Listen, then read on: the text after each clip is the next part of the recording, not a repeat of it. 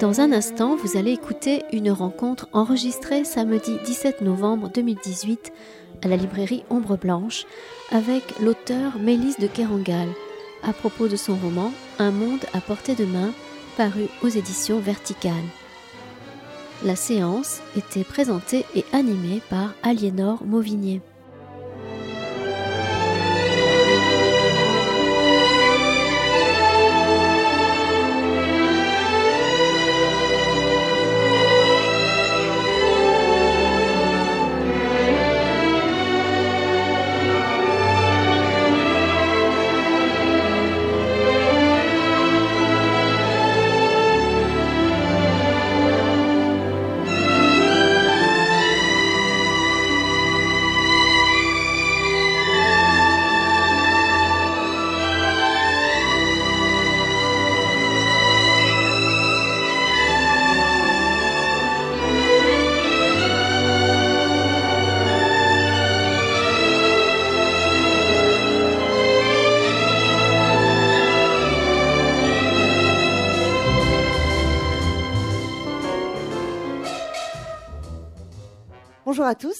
Merci d'être euh, venus aussi nombreux à cette rencontre euh, avec Mélisse de Kerangal. Mélisse, merci beaucoup d'être avec nous aujourd'hui. Vous êtes à Toulouse, euh, invitée conjointement par la Cinémathèque et la librairie Ombre Blanche dans le cadre du Festival Histoire de Cinéma. Vous êtes intervenu hier à la Cinémathèque, vous avez présenté des films. Vous avez surtout parlé de cinéma hier à la Cinémathèque avec Franck Loiret. On va parler un peu plus de votre dernier roman aujourd'hui. vous êtes une habituée de la librairie, maintenant vous êtes venu plusieurs fois.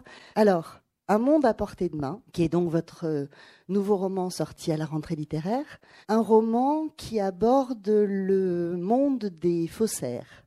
Euh, avant de rentrer dans le détail, j'aimerais que vous nous parliez peut-être de l'appétit que vous avez pour vous intéresser à des domaines très précis. Dans Naissance d'un pont, c'était donc la construction de cet ouvrage énorme euh, aux États-Unis, Réparer les vivants, le problème de la transplantation euh, cardiaque. Euh, là, le monde des faussaires, encore un monde extrêmement spécialisé, extrêmement pointu. On vous sent fasciné par la précision. Est-ce que vous pouvez nous dire un peu plus sur cette fascination? Merci beaucoup. D'abord, je suis très heureuse d'être là et merci de m'avoir invitée. Je m'intéresse à des, à des mondes précis pour deux raisons. D'abord, il y a une raison euh, qui est, euh, je pense, euh, dans le geste d'écrire, c'est-à-dire pour moi qui, fait, qui est presque une démarche, un projet littéraire, c'est-à-dire que j'ai le sentiment que Écrire surtout des fictions, ça demande une démarche qui va chercher euh, une espèce d'altérité très forte. Et c'est surtout dans le fait de me présenter dans une forme d'ignorance et de dénuement, pour moi, qui est essentiel.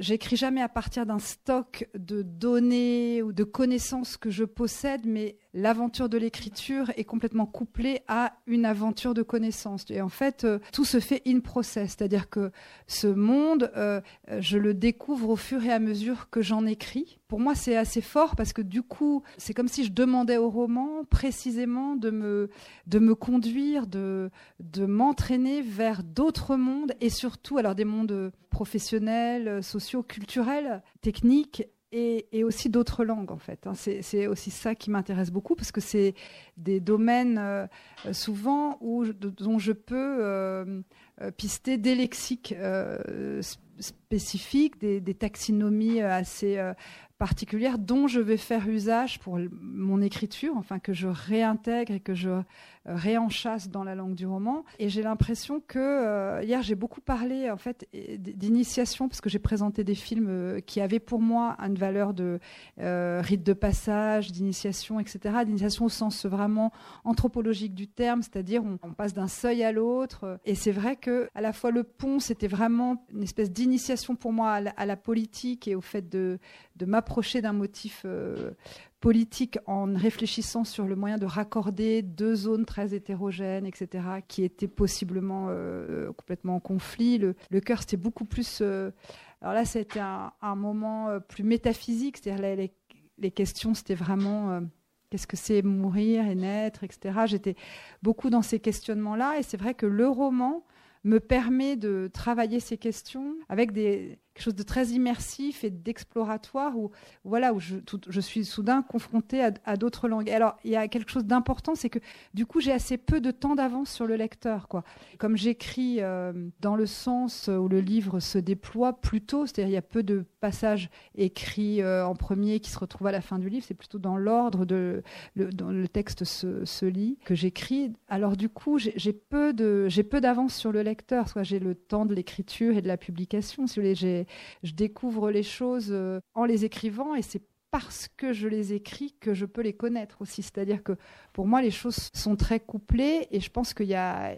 Voilà, ça réaffirme pour moi la teneur vraiment euh, cognitive de la littérature, le fait que ça produit aussi euh, une certaine forme de connaissance et que ça revient vers des choses assez intimes, puisque le prêchement, ce truc politique et puis le moment, le seuil un peu métaphysique, là, je me suis beaucoup intéressée à la fiction. Pour moi, c'était un peu l'idée de comprendre ce que c'était que que la fiction. Et donc, il y, a eu ce livre. Et c'est vrai que, voilà, euh, tout d'un coup, il y a ce domaine inconnu. Et après, il y a quelque chose qui est une fascination plus euh, sensuelle, esthétique aussi, hein, qui est assez forte euh, dans la découverte. Alors là, des, des mondes eux-mêmes et, donc ça rencontre mon tempérament qui est assez documentaire, c'est-à-dire l'idée d'aller regarder, écouter, voir et puis de, leur donner une place dans la fiction. Vous parlez d'initiation, c'est-à-dire que vous-même avez besoin d'être initié pour écrire des romans d'initiation, parce qu'il y a toujours cette notion d'initiation chez vos personnages et dans vos narrations. Alors là, je me dis ça pas mal en ce moment, parce que je pense que pour le coup, le fait de, parler de ce livre me permet de l'éclaircir aussi pour moi-même.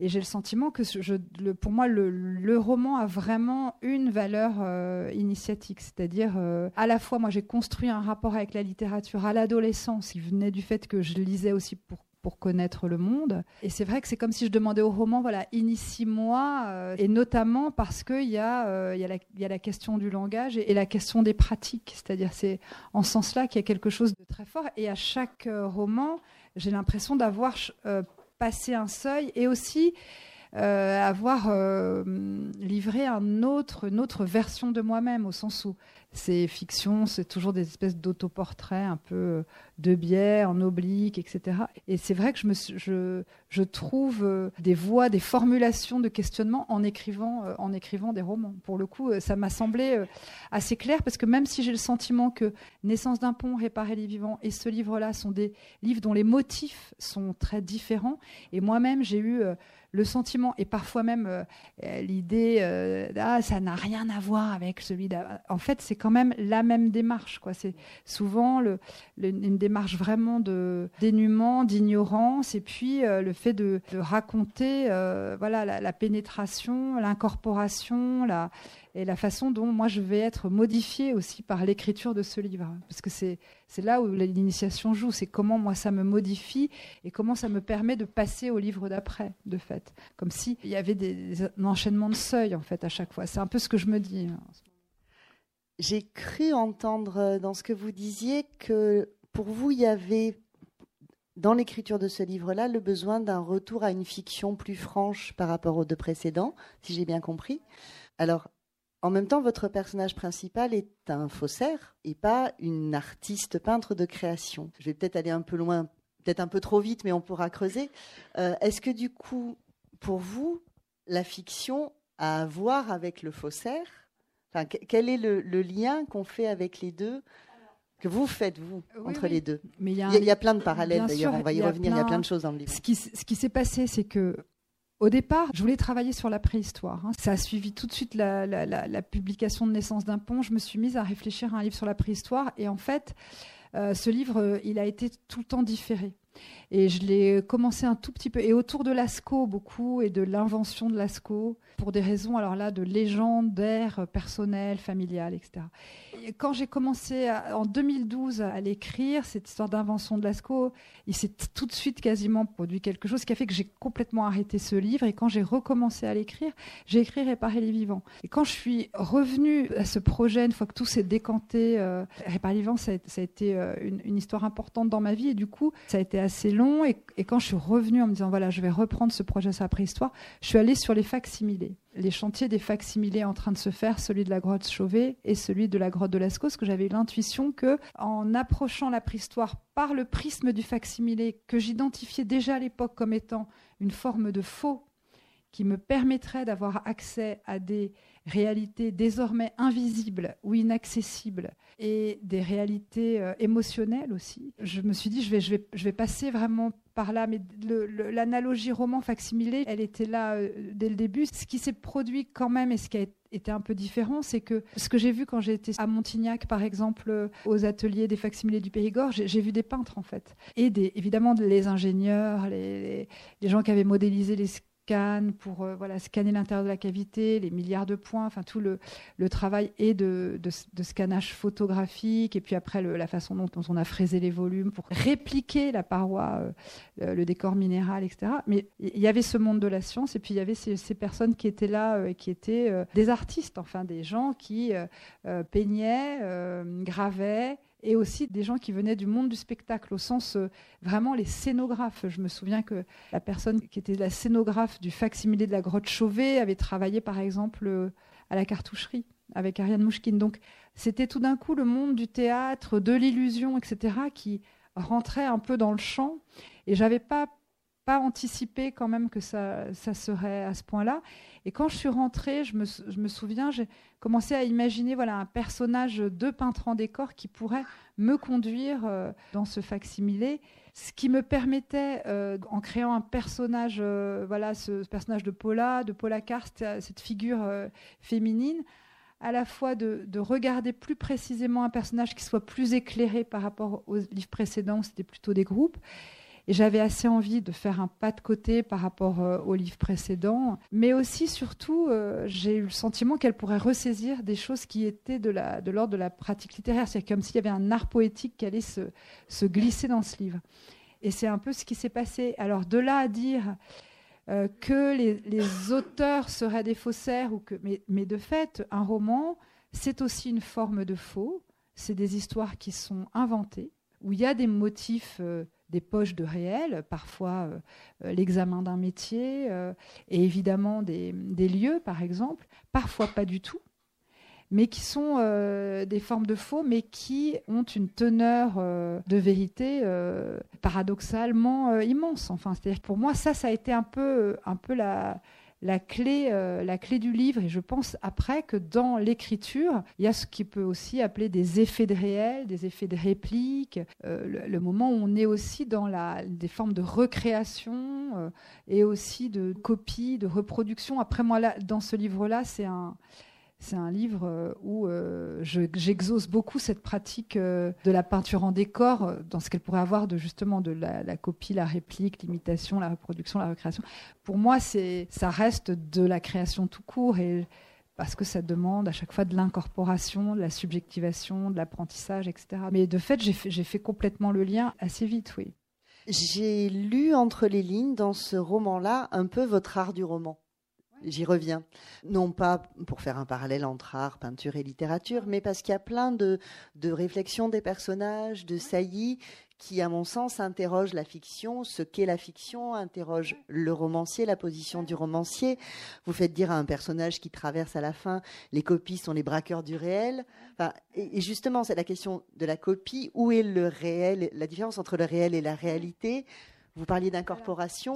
Maintenant, vous vous en parlez comme ça. Est-ce que vous l'aviez en tête quand vous l'écriviez, cette espèce de d'intimité C'est euh, vraiment, ça s'est construit dans l'écriture du roman. C'était pas le plan de départ. Le plan de départ, c'était beaucoup plus euh, d'écrire sur la préhistoire, etc. Et en fait, en m'intéressant à ce personnage dont j'ai pensé qu'il pourrait être un peu comme mon fixeur hein, dans ce monde du facsimilé et donc de la préhistoire. Il y a un autre livre qui est apparu et où là, euh, c'est vrai qu'il euh, y a quelque chose qui s'est. J'ai mis beaucoup de effectivement de réflexion. Euh, en tout cas, tout d'un coup, il y a eu une espèce de décalque aussi, parce qu'il y a beaucoup de questions de calquer, de décalque de la, la, pratique littéraire et la pratique de Paula. Elle, donc, c'est une jeune fille qui va apprendre euh, l'art du trompe-l'œil dans une école à Bruxelles où elle va rencontrer deux personnes. Le garçon avec qui elle va vivre en colocation parce que c'est des appartements d'étudiants et finalement il faut les partager. Donc elle le connaît pas, il la regarde pas beaucoup, mais il va y avoir une relation très forte entre eux.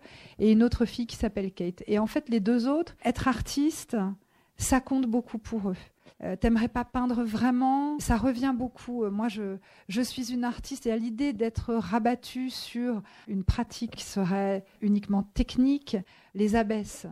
Euh, Paula, là où je trouve que c'est un personnage assez singulier et là où je la, trouve assez super, c'est qu'elle, c'est pas son problème. Artisan, artiste, elle s'en fiche complètement. Elle n'est pas du tout collée, étouffée par cette question. D'ailleurs, euh, son père, à un moment, lui dit Mais alors, euh, euh, comment ça, tu reprends pas tes études? Parce que lui, il aimerait bien qu'après cette formation, pourquoi pas les beaux-arts et tout ça. Je croyais que tu voulais être peintre. Et elle lui dit mais moi, je veux peindre, hein, c'est tout.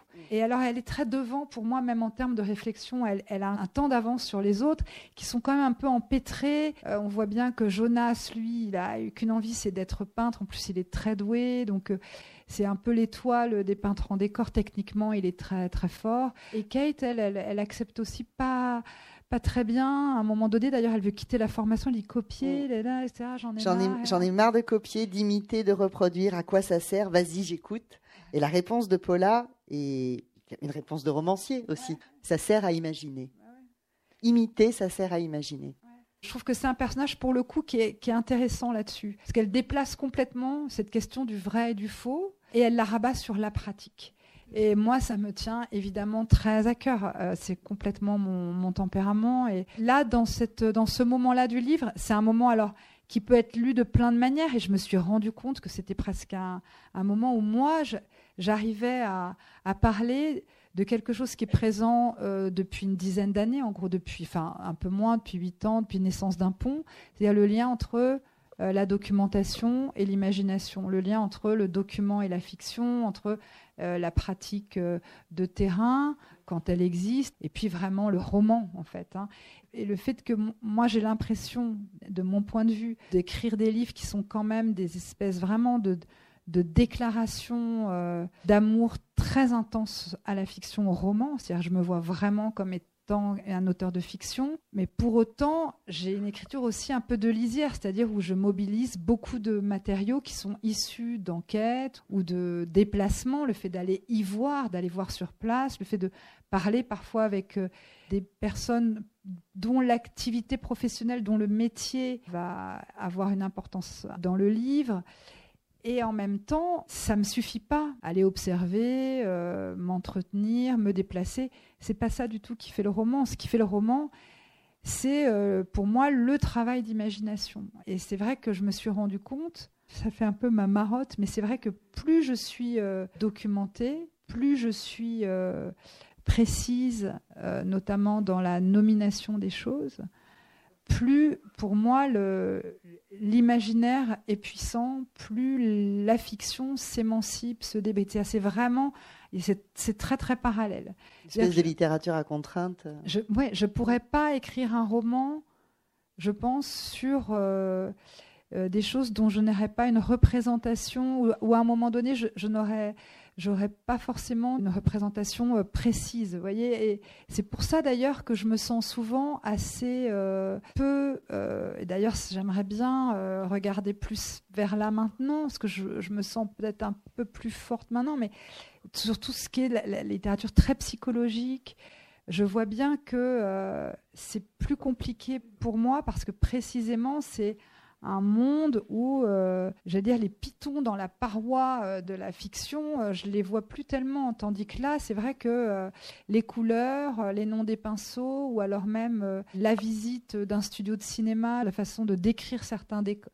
Voilà, moi, c'est ça qui me permet d'imaginer. Et imaginer et, et, nourrir des situations, enfin, et faire que le roman existe.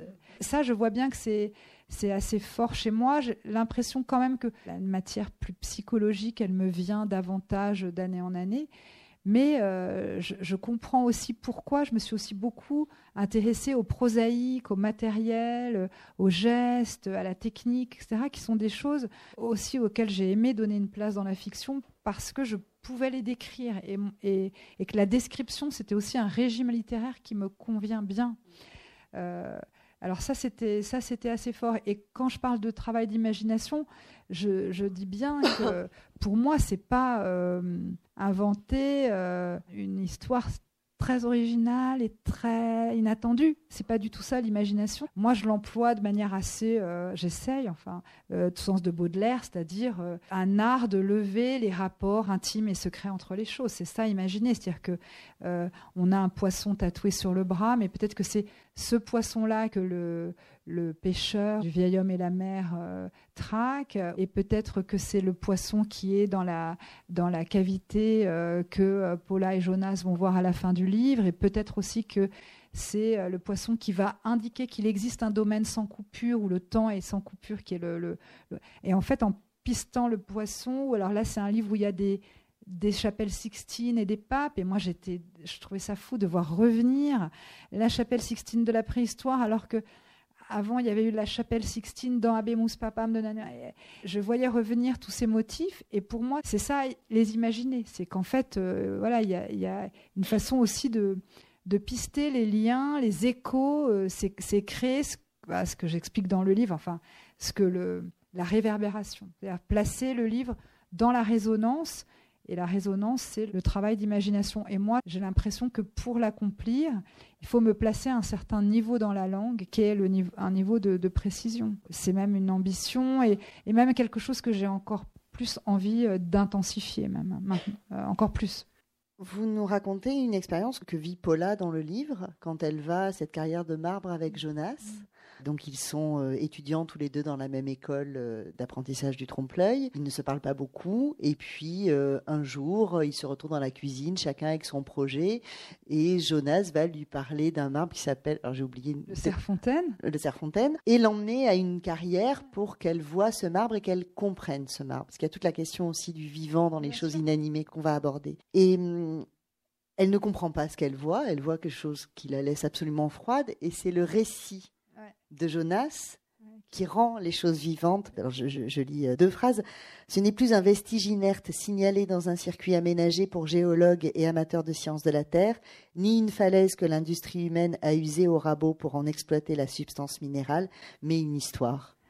Ce que vous venez oui, c'est, exactement de nous dire. oui, oui. D'où l'idée que c'est un peu votre art du roman dans ce, dans ce livre. et en fait, euh, elle peine un peu, elle, elle est pas très douée, Paula. Elle, elle arrive, elle est flottante et, et pas douée, mais elle est dans une espèce d'épopée d'elle-même. Enfin, elle va tout découvrir et finalement, elle, se, forme et à mesure qu'elle se forme, elle se transforme. Enfin, c'est assez passionnant, les, je trouve, les, trajectoires comme ça. Et la chose est que lui, il lui dit, écoute, euh, mais ce marbre, tu sais, c'est quoi? Elle dit, bah, j'en sais rien, mais il, il est où? Euh, Où est-ce qu'on le trouve? Bah, je sais pas. J'ai même, et elle a même pas regardé. Et en fait, le fait d'abord qu'ils ouvrent, euh, je sais pas, un atlas et puis voilà, ça c'est un marbre qui est un temps du Dévonien. Le temps du Dévonien, c'est 360 euh, millions d'années. Euh, euh, c'est les hautes pressions. Tout d'un coup, on est dans la géologie. On est dans la géologie, mais il y a aussi l'idée que son nom, c'est le, fromage de cochon, que c'était pas un marbre très noble. On l'employait beaucoup sur des surfaces de travail, etc. Et tout d'un coup, ce marbre, ça devient autre chose. Et ils vont même aller le voir dans cette scène de la carrière qui est un peu la scène, euh, euh, une des scènes, en tout cas, je pense, euh, importantes du livre, où le monde est en formation. C'est-à-dire que lui, il lui fait le récit de la formation du monde. Et finalement, de tout le feuilletage temporel que contient cette falaise de marbre. Et elle, en l'écoutant, tout d'un coup, tout s'éclaire et elle comprend aussi le fait que dans ces espèces de moments où on se déplace, où on va voir, où l'on fait ces espèces de on peut rappeler ça d'expérience de terrain, euh, voilà, qu'elle va pouvoir mieux le peindre, c'est-à-dire qu'elle va pouvoir l'imaginer, c'est-à-dire superposer peut-être à juste la, surface du marbre des images d'elle-même, enfant euh, guettant euh, les carpes dans le bassin de Versailles, peut-être des images des ouvriers monter, qui grimpait sur des échelles et qui faisait exploser la roche avec euh, voilà une technique de perforation euh, et en bourrant les trous avec de la poudre. Et puis c'est aussi de la politique. Et ça, je, me disais, voilà, et ce qu'elle essaye de dire à son amie qui dit, écoute, j'en ai marre, j'arrête, moi je suis une artiste, je suis pas là pour copier, elle lui dit, mais ça, ça sert à imaginer. Et moi, c'est des choses que j'ai évidemment, après, tout, je me dis, mais c'est dingue que ce soit si Maintenant, ça me semble évidemment hyper limpide et téléphoné même. Euh, alors après, il y, a aussi un, tempérament euh, d'auteur, c'est que en plus, euh, par exemple, moi, je connais pas du tout le monde de la peinture, j'ai pas du tout d'expérience même dans mon entourage de peintres, etc. Bon, déjà, les noms des pinceaux, les noms des couleurs, ça me fait un effet parce que en fait, je pense que ce qui me tient dans le geste littéraire, euh, je ne vais pas faire un truc trop, euh, mais c'est vrai que j'aimerais descendre descendre dans la langue en fait. Paula, elle descend les escaliers, elle la première phrase c'est Paula Cardel et elle est dans cette espèce de spirale descendante et c'est vrai que c'est un livre où on descend dans la roche, on descend dans le sol pour aller euh, visiter toutes les strates de temps peut-être qui composent une paroi de marbre et peut-être découvrir des grottes ornées, etc. Mais moi ça, pour moi, ça sert, à, ça sert à dire aussi que ce qui me tient et ce qui me, ce qui me motive, c'est aussi de descendre dans la langue. Si, on compare ça à des échelles, euh, bon, moi, j'ai fait un peu de géo et tout ça, donc le, truc des cartes, c'est quelque chose que je convoque beaucoup. Et c'est vrai qu'il y a des échelles de représentation où, euh, voilà, on, on voit très bien, euh, je sais pas, les villes, les villages. Après, il y a des échelles, un peu plus macro. On est à, voilà, c'est London, Tokyo, Paris, etc. Moi, j'aimerais bien l'échelle euh, de la carte d'état-major, c'est-à-dire l'échelle euh, où il y a tous les toponymes et, les toponymes qui recouvrent le, sol et où l'on où on est très très bas. Et j'aime me placer là parce que d'abord là, il y a plus grand monde. C'est vrai qu'en littérature, les noms des oiseaux, il y a plus grand monde. Hein. C'est-à-dire qu'à un certain niveau, on est plein, mais c'est vrai que moi, j'aimerais bien me placer à l'échelle du nom des oiseaux, du nom des marbres, du nom des couleurs. Pourquoi? Parce que je trouve ça. Euh, d'abord, il y a un aspect émerveillé. Euh, je dois dire que quand j'ai découvert que pour chaque trait, euh, il y avait un pinceau spécial, les traits larges, les traits mouillés, les traits secs, mais que ça correspondait aussi à un poil d'animal spécial. L'écureuil, la martre, le porc. Pour moi, c'est un continent qui s'ouvre et, et c'est vrai que je me suis plutôt réfrénée dans ce livre. C'est-à-dire, je me suis dit, arrête, calme-toi.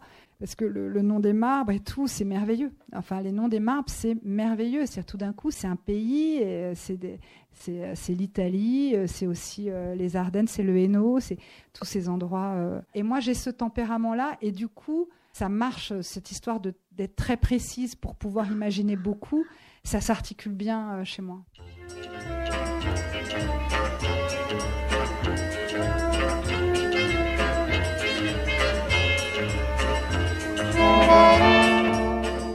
la romancière Mélisse de Kerangal à la librairie Ombre Blanche à Toulouse le 17 novembre dernier pour son livre Un monde à portée de main lors d'une rencontre animée par Aliénor Mauvigné.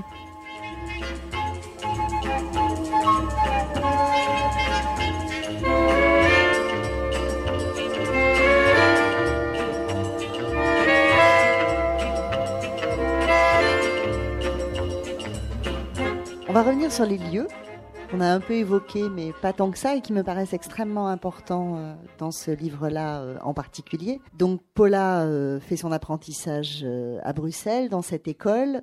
J'allais dire, on voit assez peu la ville de Bruxelles. C'est vraiment le, lieu, c'est l'école et l'appartement. La rue du métal. La rue du métal, qui est posée de façon, voilà, comme ça, avec des descriptions de, d'éclairage, d'ambiance assez, assez magnifiques et la première grotte du livre. Oui, bien sûr. Peut-être.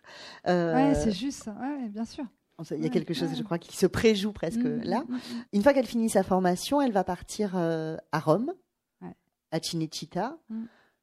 Après, elle ira à Moscou aussi travailler dans les studios de cinéma. Et donc, on le disait, euh, le roman se terminera, elle sera à Lascaux. Sur le facsimilé de Lascaux 4. De Lascaux 4. Qu'est-ce qui vous attire dans ces lieux qui sont des lieux quand même extrêmement complexe pour le lecteur et j'imagine pour vous, tellement chargé déjà? Ils sont quand même pas évidents à, traiter euh, littérairement. Donc, qu'est-ce qui vous a fasciné dans ces lieux-là? Pourquoi?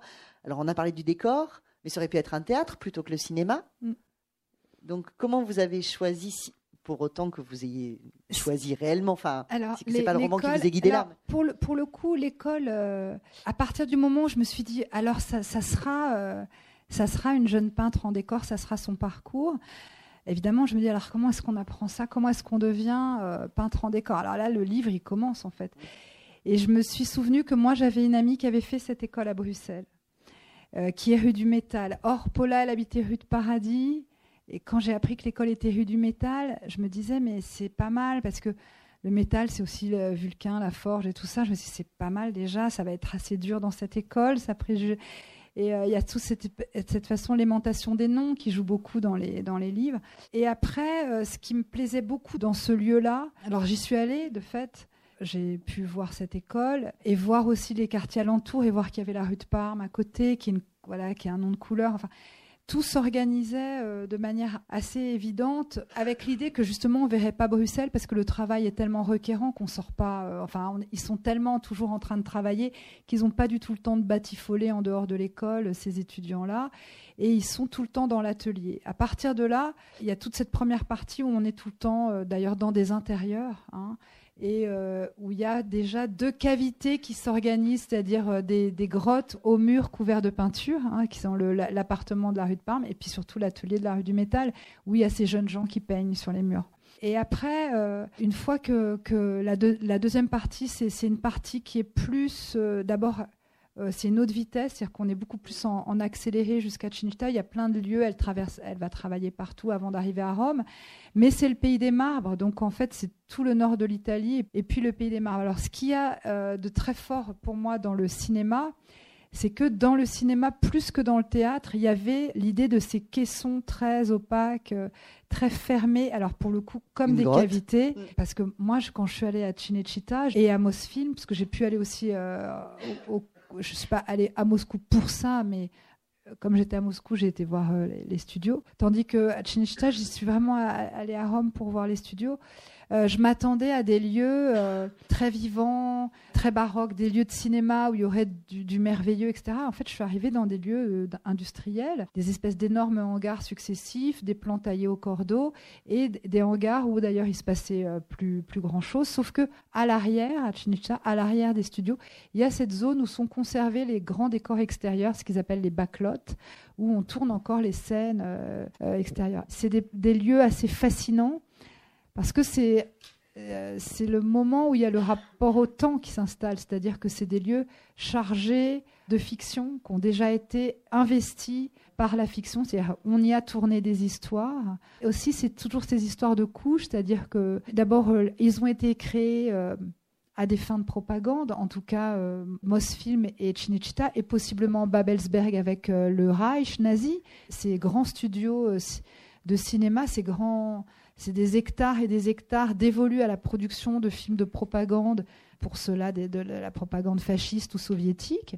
C'était d'abord des outils de violence, en fait, hein, d'illusion, de, propagande à grande échelle. Et il y a déjà cette, chose-là qui est assez impressionnante quand même quand on se déplace dans ces endroits. À Chinecha, il y a eu, je crois, 300-350 films de propagande qui ont été tournés. Et si vous voulez, c'est un outil industriel. C'était sa fonction de départ. Hein. C'était la propagande du régime de Mussolini qui a fait sortir Cinecittà de, de terre. Et après, c'est vrai qu'il y a un temps qui est le temps de la guerre et puis le moment où, euh, à la fin de la guerre, voilà, le cinéma se réinvite. Euh, c'est le moment du, ce qu'on appelait néo-réalisme italien. Mais d'abord, il y a eu tout le temps des péplums. Et c'est vrai que quand on les visite aujourd'hui, reviennent de manière assez spectrale toutes les scènes, notamment dans les grands décors où on reconnaît des choses, etc. Et c'est vrai que c'est des lieux qui sont chargés d'une grande mélancolie parce qu'il y a quelque chose qui a eu lieu, euh, qui est passé, qui est peut-être aussi un certain âge du cinéma. Aujourd'hui, c'est surtout de la télé-réalité qui est tournée là.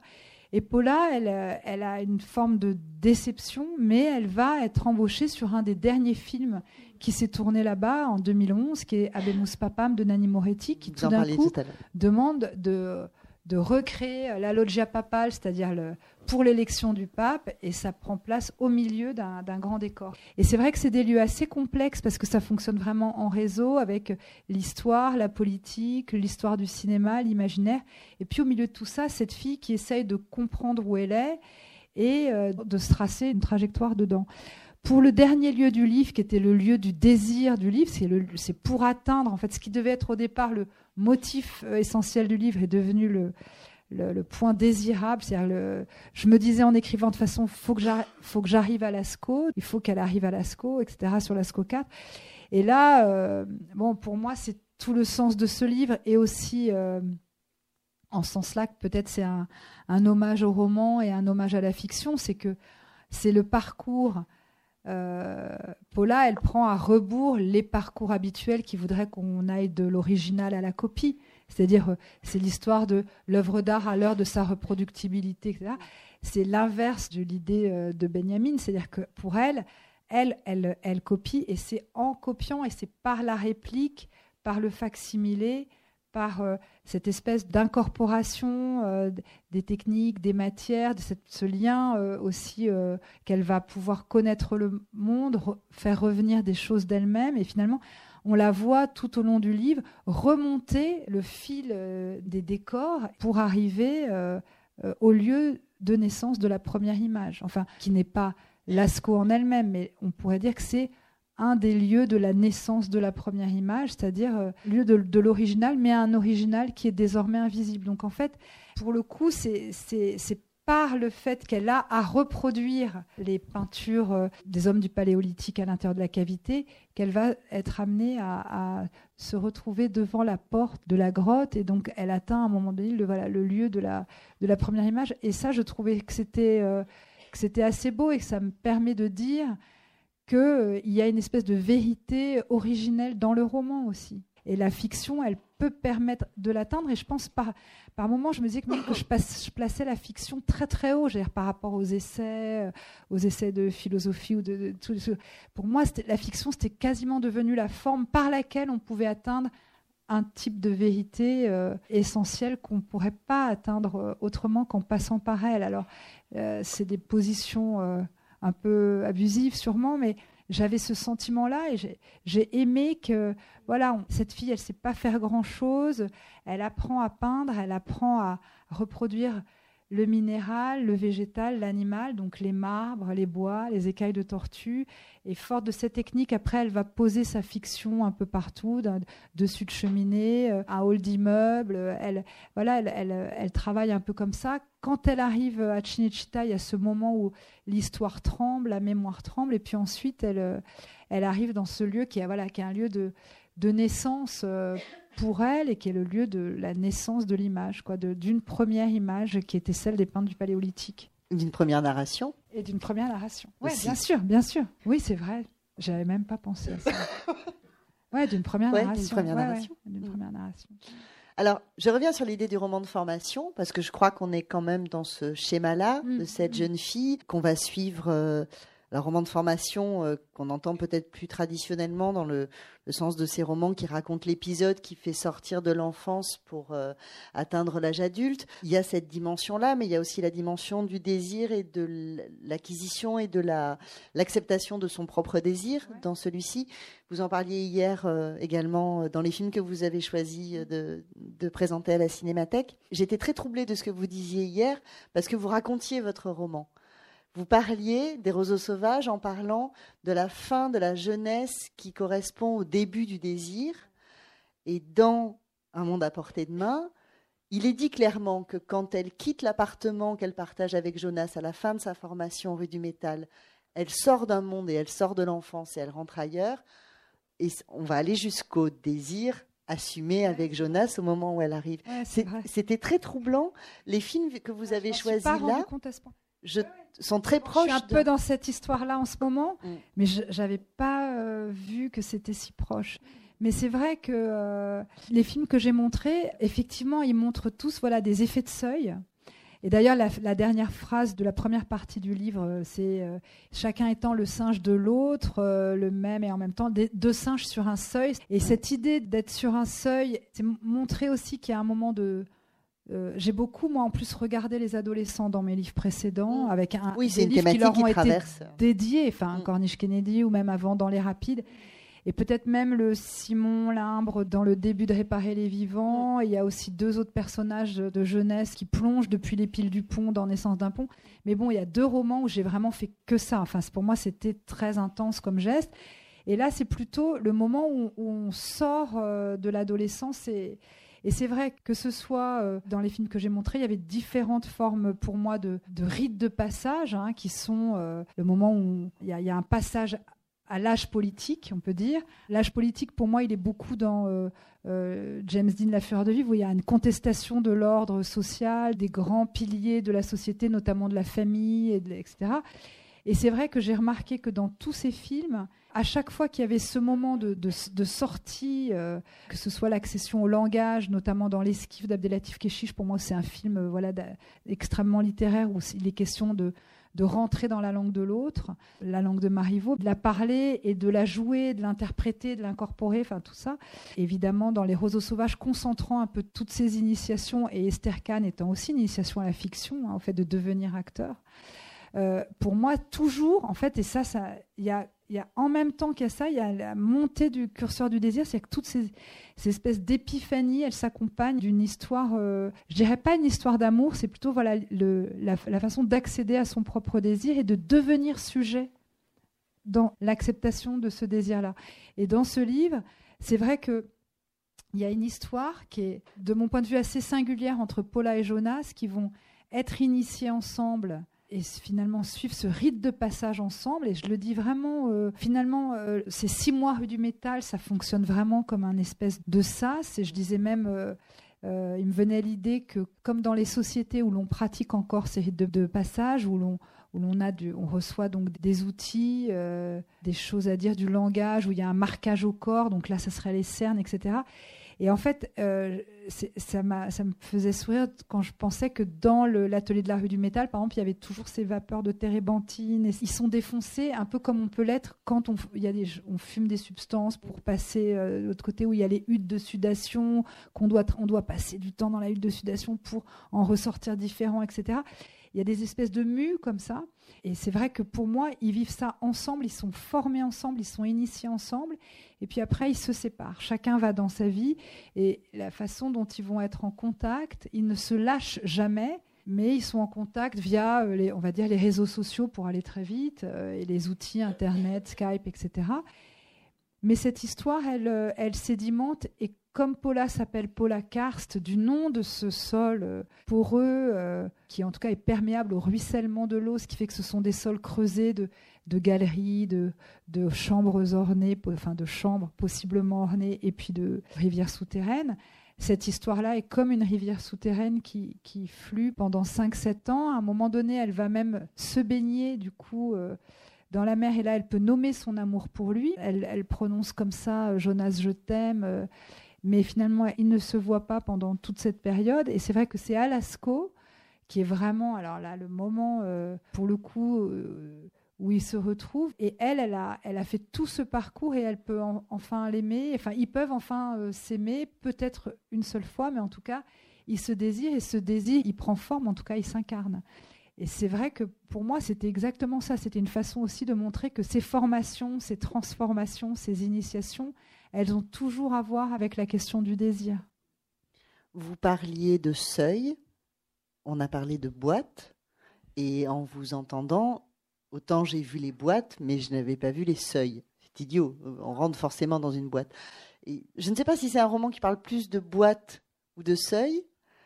Et juste pour compléter cette question, euh, avant de, de, voir si le public veut vous interroger, la question, j'y pensais en vous écoutant, d'un endroit clos qui ne se perçoit pas de l'extérieur, dont on ne peut pas soupçonner ce qu'il y a à l'intérieur, l'école, le studio de cinéma, vous en parliez, l'ASCO, le livre, de la même façon. Et donc le seuil à franchir pour découvrir ça. Incroyable. Allez, allez-y. Incroyable, incroyable. Merci. Euh, ah, je suis assez touchée parce que c'est des choses, j'avais pas complètement mis tout ça, mis tout ça en place dans ma tête.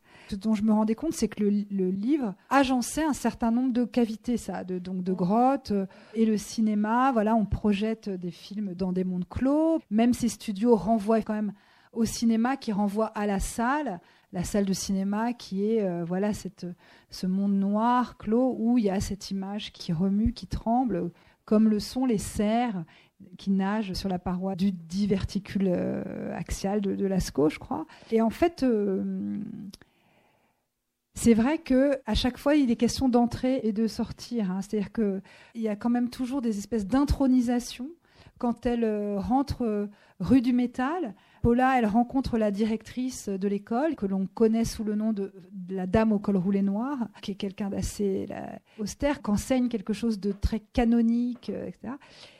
Et au sortir de cet entretien, euh, elle est comme baptisée. Quoi. Il y a une espèce d'intronisation avec une corneille qui lui frappe l'occiput, qui me faisait penser à la manière dont les, prêtres sont ordonnés en recevant toujours un, coup euh, sur l'occiput alors qu'ils sont couchés euh, par terre face contre terre. C'est une forme de baptême. Et il y a quand même un moment là, une intronisation. La sortie, c'est vraiment la dernière scène de la, de la première partie où il y a vraiment, on est deux singes sur un seuil, donc est-ce qu'on y va ou pas? La deuxième partie agence des tas de lieux différents, mais c'est vrai que c'est Achinechita où il y a je, rentre, je sors, qu'est-ce que je fais? Et avec l'idée aussi que euh, à un moment donné, ces, cavités, ces, murs, ils se fendent et qu'il y a autre chose derrière et qu'on ne sait plus bien de quel côté on est. Quand j'ai visité Chinechita, j'y suis allée plusieurs fois et un soir, le, le, soir est tombé, la nuit est tombée et moi j'étais dans les, grands décors et en fait c'est assez impressionnant parce que c'est des décors assez monumentaux. Euh, on pourrait voir des, immeubles, des villes, etc., avant de voir que c'est juste des, façades. Donc euh, il y a aussi ce, truc de l'illusion euh, qui opère la nuit. Mais en s'en approchant, ce, sont aussi des ruines. C'est-à-dire que c'est des vraies ruines, enfin plutôt des vraies ruines de fausses ruines, parce que parfois c'était des fausses ruines pour des films pas si anciens, mais qui se ruinent avec le temps, etc fausse ruine de vraie ruine, de fausse ruine de vraie ruine. J'étais un peu, j'avais un peu le tournis. Et à un moment donné, euh, quand elle est là-bas, elle va sur cette place euh, d'un décor qui serait la ville, une ville euh, de l'Italie du Nord, possiblement Florence. Enfin, de toute façon, c'est des villes qui servent à incarner l'Italie du Nord. Une ville, donc c'est à la fois Florence, Padoue, Vérone, etc. Ça marche pour tout. C'est très grossier et voilà, et justement, c'est fendu. Et à ce moment-là, elle se dit, mais alors de quel côté est le vrai monde? Est-ce que est-ce que c'est la, fiction, elle est dehors ou est-ce que c'est moi? C'est quoi la nature de ces décors? C'est assez impressionnant. Et ça m'a d'autant plus marqué que j'ai appris ensuite que entre 45 et 50, dans le studio 5, il y a eu 2000 réfugiés qui ont échoué là à la fin de la guerre, des prisonniers qui étaient en transit et qui ne sont pas rentrés chez eux, des gens qui avaient tout perdu, beaucoup de gens de, l'Europe du Sud-Est, aussi la Dalmatie, etc., tous ces coins-là.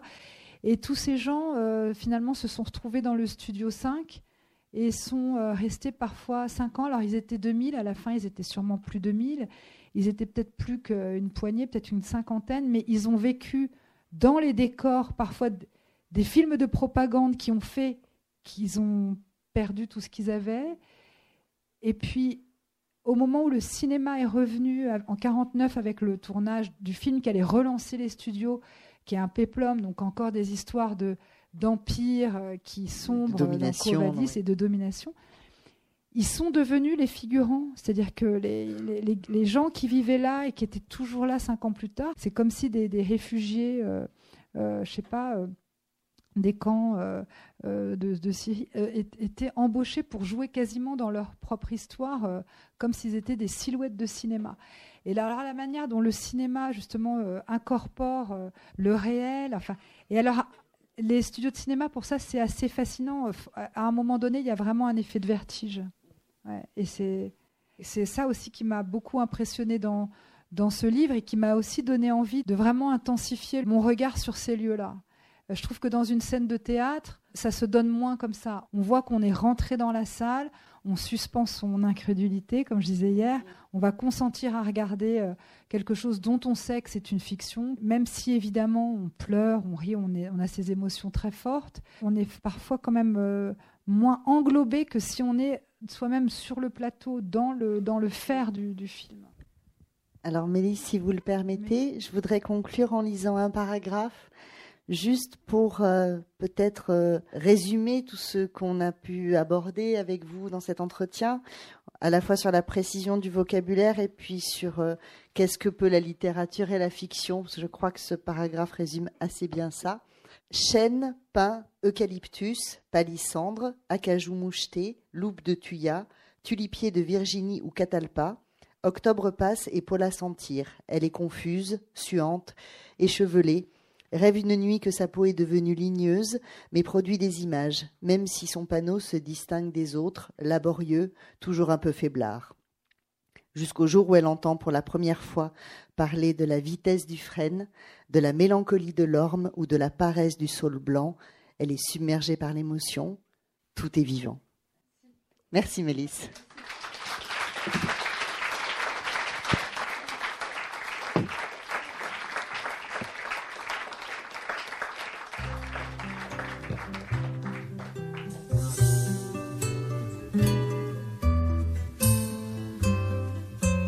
Le roman de Mélisse de Kerangal, Un monde à portée de main, est publié aux éditions Verticales. Mélisse de Kerangal a aussi fait paraître chez ce même éditeur Je marche sous un ciel de traîne en 2000, La vie voyageuse en 2003, Corniche Kennedy en 2008, Naissance d'un pont en 2010 et Réparer les vivants en 2014. Vous venez d'écouter une rencontre enregistrée à la librairie Ombre Blanche à Toulouse, samedi 17 novembre 2018.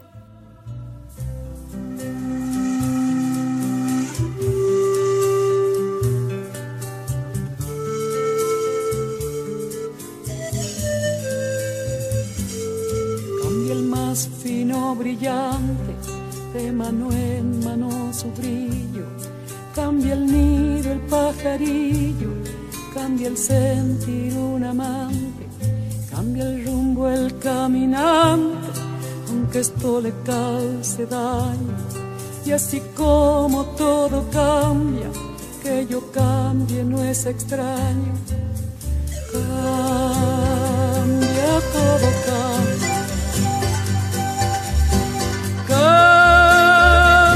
todo cambia. Cambia, todo cambia.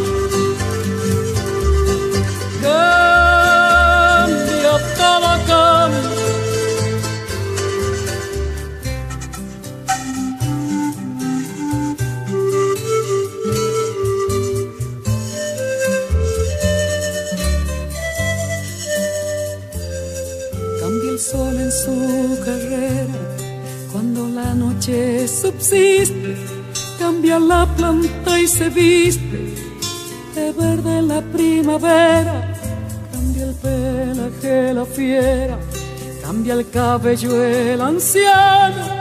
Y así como todo cambia, que yo cambie no es extraño